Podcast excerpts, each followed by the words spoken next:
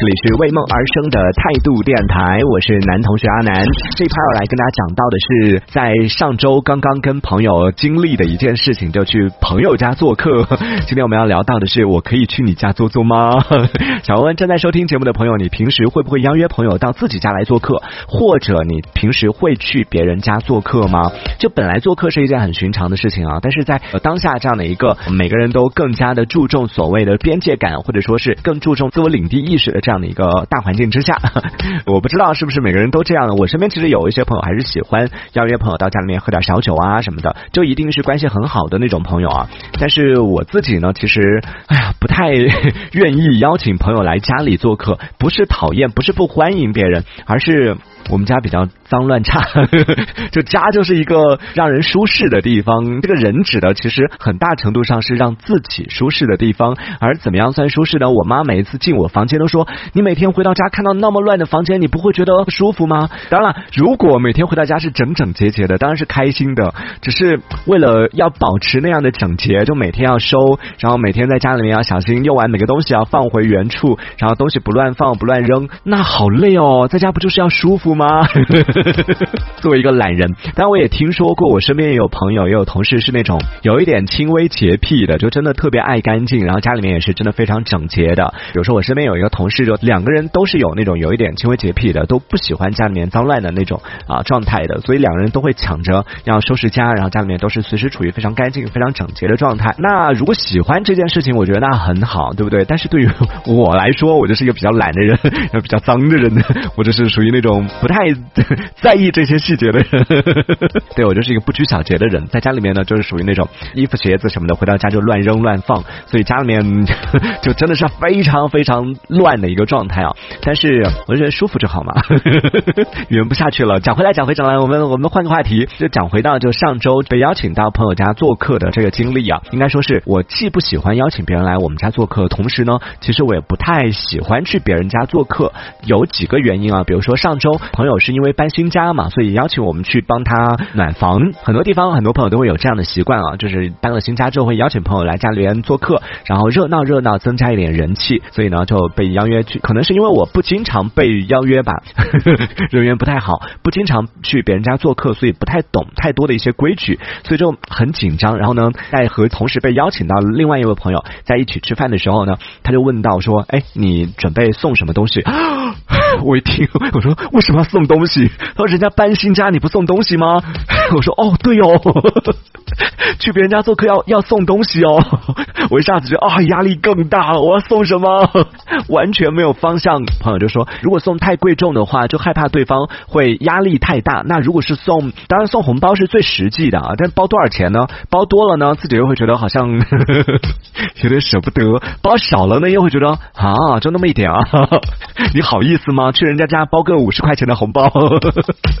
就意思一下嘛。但是也送不出手吧。在这种情况下，会选择送什么呢？哎呀，就当时我们吃饭的时候就讨论了好久，想了好多。朋友给了一个建议，因为他经常会去别人家做客嘛，所以他比较有经验。他就说，其实可以我们这样子嘛，就是每个人去盒马买一道菜，因为价格还好啊。就一道菜本身的价值来说，比如说你买一个这个什么皮皮虾呀，或者买一个它的那种啊螃蟹啊什么的，因为它作为一个菜来说，就一两百块钱，其实已经算是比较贵的了。但是呢，作为礼物来说呢，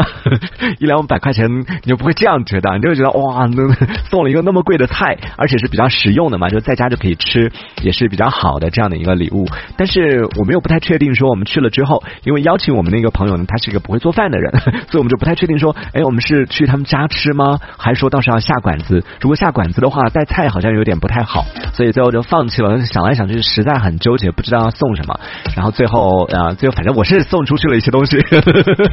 大家可以先我先卖一个关子啊，待会儿来跟大家讲。我觉得我送的还蛮好的这个东西，大家可以来讲一讲，就是你们觉得有什么推荐的？去别人家做客的时候可以送的一些东西。大多数情况可能会很多朋友会选择送什么锅碗瓢盆呐这一类的，因为搬新家嘛。但是真的送锅碗瓢盆这一类的东西，本来我们出发点是好的，你到了新家一切都要用心的。但大家想一想，你身边甚至你自己有没有过这种经历？在搬新家的时候，很多人选择送锅碗瓢盆。盆，然后送来的东西要么是你可能不喜欢，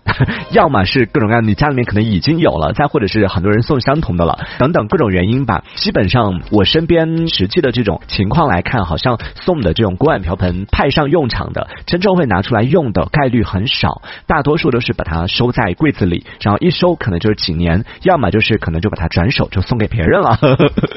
当然送给可能送给爸妈呀，或者送给就亲亲戚啊什么的，这种可能转手就送出去了。这其实我觉得也不太好。虽然说它也在一定程度上也算是产生了一定的价值吧，已经变成了一种在市场上流通的这种通货，可以在过年过节的时候，或者是别人乔迁新居的时候可以派上用场。但但我觉得还是不太实用。送东西嘛，一定要让对方就用得到。所以大家有没有就在去别人家做客的时候，可以选择送的一些东西？有没有一些经验？有没有一些建议可以分享的？也可以来说一说。可以在节目下方的评论区当中用文字的方式来参与我们的话题讨论。其实别人邀请你去做客嘛，这本来是一个好意，当然对于我们来说也是心存感激，这也是很开心的一件事情。对于大多数朋友来说是一件比较开心的事情。但为什么今天我会拿出来跟大家分享？问题出在我身上啊！我一个社恐的人就去别人家做客这件事情，对我来说压力挺大的。我的朋友没有任何的问题，问题出在我身上。有几个点就让我觉得，在这个过程里边就去别人家做客的时候，会让我比较不太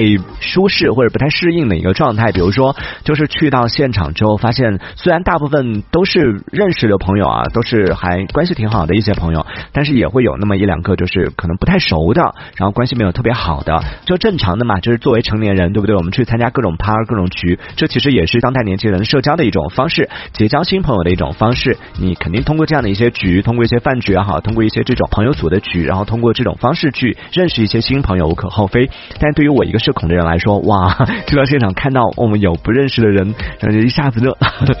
整个就已经开始脚趾抠地了。然后去到别人家呢，就开始很拘谨。其实去的这个朋友家是关系挺好的一个朋友，就觉得应该是比较放松吧。但是因为现场可能一方面是一个陌生的环境，然后另外一方面是也有不太熟悉的人。最重要的是，我真的去别人家做客非常焦灼。这件事情就是当主人在忙活的时候，比如说我们去他们家吃饭嘛，刚好去到的时候呢，他们在准备做这个晚饭，然后我们就坐在客厅里边看电视，我就一直不停不停的跑去厨房里面问需要做什么吗？一般情况下，主人都跟你说不用不用，你去休息。但是就觉得 人家在那边忙，你在这边嗑瓜子儿，你在这边看电视，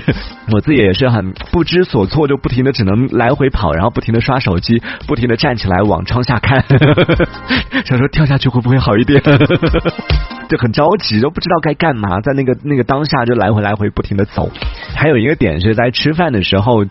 那天是邀请了一二三四五五个大人，加上他们两个主人，就一共是七个人。七个人加上有两个小朋友，呃，三个小朋友，一共就十个人。然后他们家里边的桌子呢，其实就是正常家庭里边可以坐到六个人的那种桌子，上要坐十个人，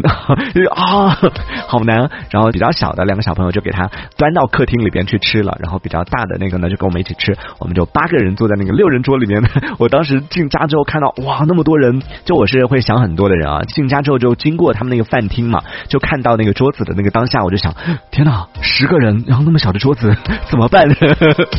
我就已经替主人开始操心了，开始着急了，说，哎呀，待会儿吃饭怎么办？实在不行我就端去旁边吃吧。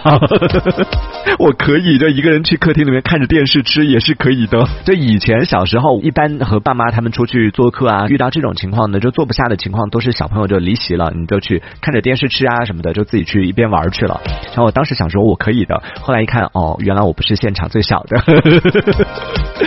就还没有这个资格可以离席，但真的好想和小朋友们一起去客厅 去吃啊！因为在饭桌上还是有一点点紧张，在现场我几次就是不知道该干嘛，我甚至在观察周围的人，当他们不吃菜的时候，就是因为我们你想七个人在那个饭桌上，他现场就有一个那个火锅，就正常的那种火锅是吹锅的，七个人吃这个吹锅呢，多多少少有一点点，真的主人很辛苦，主人一直马不停蹄的在往里边加菜，但是七个人 战斗力太强了，加菜的。速度赶不上我们吃菜的速度，所以中间就几度出现，大家都好像也没有菜吃了，就很尴尬的碗里面的菜吃完了，就不知道要干嘛的时候，我就在那个当下抬着一个空碗，就觉得挺尴尬的。我就看周围的人都在干嘛，竟然饭桌上有人放下碗了，已经抱着手在等夹 菜了。在那一刻，我也觉得啊，怎么办？这个时候我应该手里面我已经忍不住想要拿出手机来刷短视频了。这就是在这次去朋友家做客的过程里边经历的一些让我比较焦灼的时刻。其实对于朋友邀请自己到家里面做客这件事情呢，朋友也是一番好意，在这里也要感谢朋友的邀约。嗯，虽然我会比较紧张，但是呢，问题在我身上啊，我要在自己身上找问题。那以后还是希望可以跟朋友有多一点的这样的，我觉得其实不重要，就去朋友家也好，或者出去也好，重要的是就是和谁在一起，对不对？只要是大家这个好朋友们在一起，我相信就算不是到家里边，就算是出去外边聚会，同样大家这个彼此开开心心的。而且到家里面，你看主人其实挺辛苦的嘛，要忙前忙后的招呼大家，所以嗯，我觉得下次我们还是约到这个啊外边去。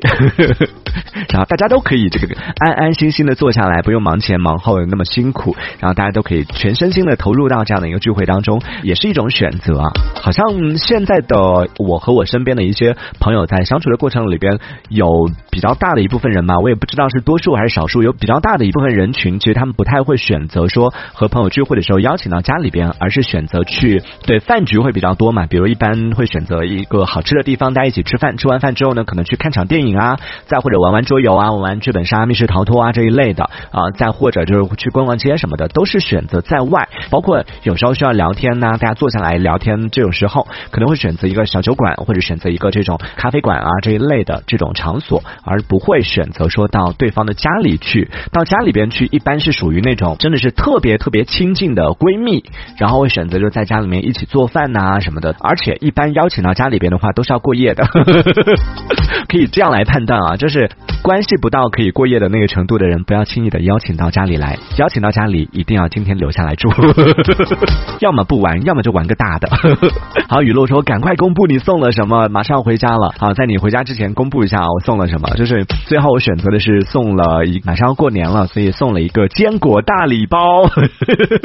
对不对？又喜庆，然后每家到过年的时候，肯定家里面都少不了有坚果啊这一类的。虽然可能会有很多人送啊，但是这个东西我觉得多多益善吧。就是它不像那个什么锅碗瓢盆呐这一类的，就送多了之后你还用不完。像坚果一类的话呢，也可以，就家里面有老人有小孩都喜欢吃，然后在过年过节的时候，别人来家里边做客都可以吃嘛，所以就选择了送这个。而且如果真的是送太多了，都大家都在送这个的话呢，吃不完也可以把它当做通货在市场上进行流通，也可以去这个走亲访友的时候也可以把它拎出来送给别人，对不对？也算是比较好的一个，就利用率比较高的一个呵 呵礼品，而且最重要是 巨大一盒，才一百多块钱，这个主播真的太抠了。好的，欢迎在听节目的朋友可以来跟我们分享一下，说你自己平时会不会邀请朋友来家里做客，以及你自己会不会去别人家做客呢？可以在节目下方的评论区当中用文字的方式发送消息来参与我们的话题讨论。这一小节我们暂时先聊到这里，喜欢我们节目的朋友别忘了订阅关注。这里是为梦而生的态度电台，我是男同学阿南，我们下次接着聊。态度电台。